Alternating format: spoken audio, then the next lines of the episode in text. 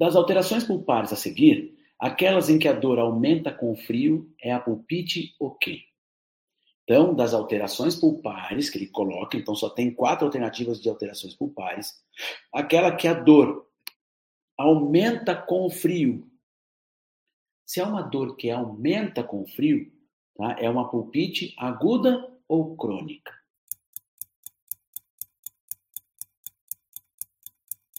Crônica não dói. Então, se vocês olharem aqui, ó, a alternativa A, a B e a C são todas alternativas de pulpite crônica. Tem a ulcerativa, tem a hipertrófica e a hiperplásica, que é a mesma coisa. É a mesma coisa. Então, por eliminação, você só tem a serosa. E é a serosa? Lógico que é.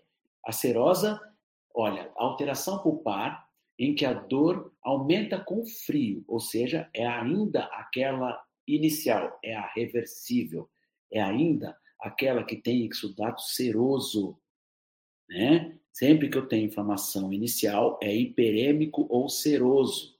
Legal? Então, é a pulpite serosa.